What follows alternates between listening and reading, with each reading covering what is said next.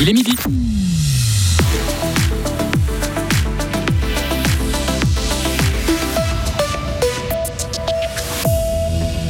Après avoir eu les pieds dans l'eau, place aux démarches pour se faire dédommager car les dégâts matériels sont importants suite aux intempéries. Ils avaient bloqué l'entrée de Fribourg-Centre il y a 4 ans. Les activistes du climat n'ont toutefois pas empêché les clients d'entrer ou de sortir. Ils ne sont pas reconnus coupables de contrainte. Le tribunal fédéral a tranché. Et puis en sport, c'est une raclée pour Fribourg-Gotteron. Les Dragons se sont inclinés 5 à 1 face à Tsug. Météo demain mitigé avec euh, quelques averses fréquentes en montagne, changeant mais sec pour euh, samedi. Lauriane Schott, bonjour. Bonjour Greg, bonjour à toutes et à tous. Des caves inondées ou de la boue dans le salon, mais avez-vous pensé à déclarer le sinistre? L'établissement cantonal d'assurance des bâtiments a déjà reçu une centaine d'appels depuis hier suite aux fortes intempéries qui ont touché le canton.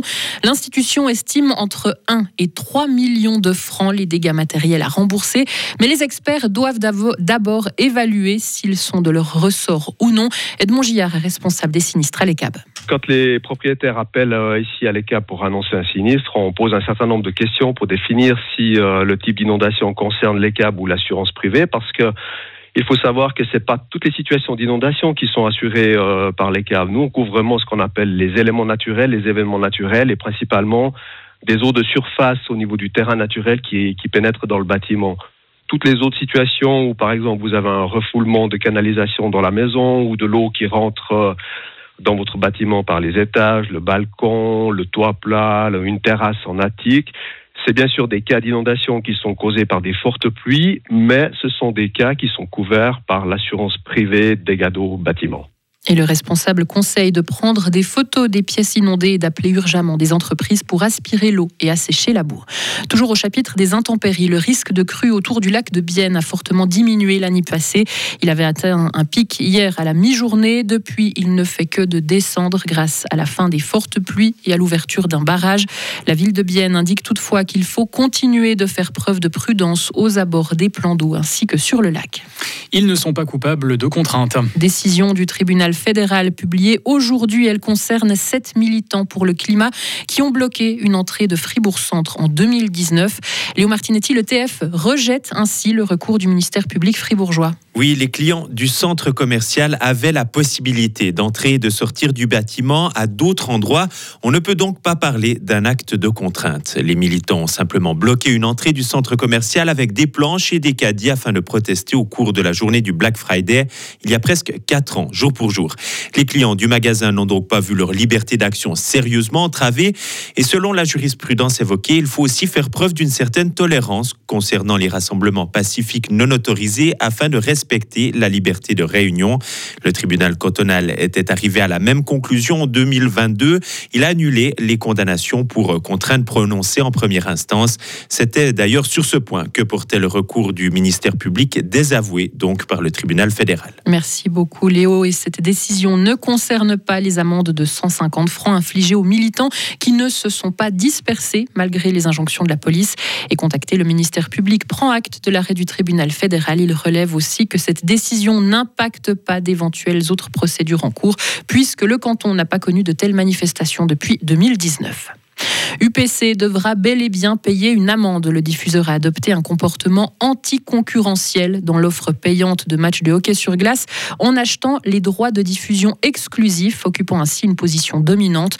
Le tribunal administratif fédéral confirme la sanction prononcée contre UPC par la commission de la concurrence. L'amende est toutefois légèrement réduite de 30 millions de francs. Elle passe à un peu plus de 29 millions. 200 étudiants protestaient à Lausanne contre la venue du président français dans la capitale vaudoise. Ils se sont réunis ce matin sur le campus universitaire, munis de casseroles et de drapeaux palestiniens, manifestant leur colère envers le soutien français à Israël dans le, conflit au Proche-Orient. Le cortège était suivi par plusieurs dizaines de policiers. Certains ont utilisé des sprays au poivre pour repousser des manifestants. Un important dispositif a d'ailleurs été mis en place ce matin sur le campus de l'UNIL, où sont arrivés Alain Berset et Emmanuel Macron. À l'étranger, les trois hommes qui ont attaqué ce matin un barrage de sécurité entre Jérusalem et la Cisjordanie ont été abattus. C'est ce qu'indique la police israélienne. Les services de secours israéliens indiquent encore que six personnes ont été blessées par balle ce matin dans cette attaque, dont un homme qui se trouve dans un état grave. Tous étaient membres des services de sécurité. Fribourg-Gotteron a été euh, battu pour euh, la quatrième fois de suite hier soir. En déplacement sur la glace de Tsug, les Dragons se sont inclinés 5 à 1. Ils sont notamment passés complètement au travers du premier, du premier tiers, à la fin duquel ils étaient déjà menés 3 à 0. Avec cette défaite, les Fribourgeois ont également perdu leur première place au classement au détriment de la formation de Suisse centrale. Écoutez la réaction du capitaine Julien Sprunger. Je pense pas qu'il y, a une équipe dans quelconque sport qui est contente de perdre la, place la première place du classement. Non. Après, euh, je pense que euh, c'est une sorte de réalité. Il faut qu'on se rende compte un peu de euh, notre niveau ces derniers temps. ça, c'est peut-être la bonne nouvelle, c'est que malgré la, série de défaites négatives, on est encore tout en haut du classement. mais il va falloir se, réveiller. La saison est encore longue. Je pense que les équipes nous attendent au tournant. Et puis, on, se doit d'élever notre niveau de jeu, de retrouver notre, notre force qui a été là à, la nôtre pendant les, 15 premiers matchs en tout cas, et puis essayer de se remettre au travail. Et Fribourg-Gotteron tentera de réagir demain à domicile et les Dragons défieront la lanterne rouge à joie. L'équipe de Suisse de football devra encore patienter avant de pouvoir penser à l'Euro 2024. Puisque la Nati a manqué une première balle de match hier soir dans les éliminatoires face à Israël, les Helvètes n'ont pas fait mieux que un partout.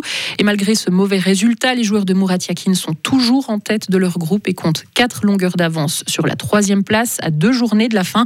Il n'empêche, cette égalisation à la 88e minute a fait très mal, comme nous l'explique le milieu de terrain de Nizakaria. J'essaie de rester pro, d'être euh, toujours focus et de, de répondre présent quand, euh, quand l'équipe euh, en a besoin. Et vous avez des petites occasions, faille marquée. Là, il y a en, en une minute deux, deux grosses occasions. C'est rageant parce que je pense que j'aurais pu, euh, j'aurais pu la mettre au fond. Malheureusement, euh, ça n'a pas voulu rentrer aujourd'hui. Euh, mais voilà, on va essayer de, travailler pour que, pour que ça rentre dans les prochains matchs. Des propos recueillis par nos confrères de la RTS et l'équipe de Suisse affrontera encore le Kosovo samedi, la Roumanie mardi. Et sauf catastrophe, la Nati devrait pouvoir se qualifier pour l'Euro en Allemagne l'été prochain. Retrouvez toute l'info sur frappe et frappe.ch. La météo avec l'IRT Automobile, votre partenaire Mercedes-Benz à Payerne, là pour vous depuis 1983. Un temps très nuageux avec de la pluie dans l'après-midi et un vent tempétueux dès euh, la fin de journée, 11 degrés. Demain vendredi, très nuageux avec des précipitations intermittentes sur le plateau, quasi continues dans les euh, préalpes. Et pour les températures demain, 6 degrés à l'aube, 9 au meilleur de la journée avec un vent encore euh, fort en matinée.